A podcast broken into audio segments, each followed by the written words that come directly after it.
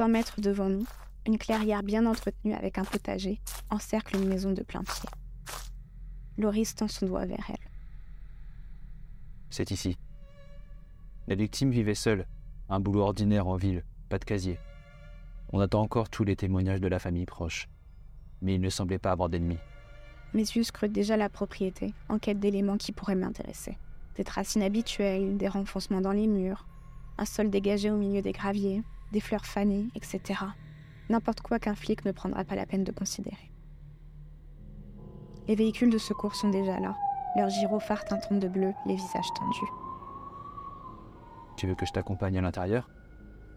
D'abord moi et ensuite les renforts. Tu connais la chanson. Lui dis-je, en lui souriant difficilement. Loris me donne sa lampe de poche et indique à ses collègues de me laisser passer. À peine mon pied frôle le seuil en bois de la porte d'entrée que celle-ci s'ouvre avec fracas. C'est le chariot des ambulanciers. Je demande à Loris si je peux voir le visage. Ce dernier acquiesce discrètement.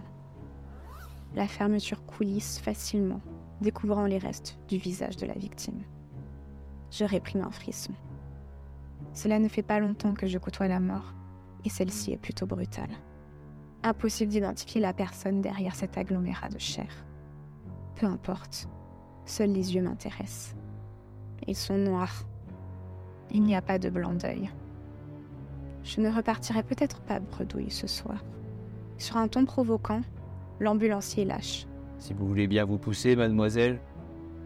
Au regard qu'il me lance, je comprends qu'il n'envisage pas de s'éterniser. Je lui renvoie le mien, tout aussi appuyé, et m'écarte.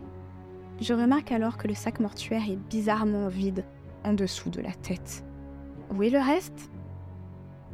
Sans même se retourner, il me répond. Dans la cuisine, principalement. Tout dépend de ce que vous cherchez. Le visage de Loris guette ma réaction, et je suis contente de pouvoir cacher la chair de poule naissante qui est apparue instantanément sur mes avant-bras. Ma tête me semble soudainement lourde alors que je décide d'entrer dans la maison. Pas maintenant. La main sur le linteau de la porte, je prends une longue inspiration. Mon visage passe le seuil de la porte comme si on écartait des rideaux épais. C'est une odeur âcre qui me prend directement à la gorge. J'ai l'impression d'entrer dans une pièce visqueuse, assombrie d'une brume nauséabonde. Les derniers policiers se retirent de la cuisine au moment où je pose les yeux sur la mare de sang. J'ai du mal à croire que c'est un homme qu'on a tué.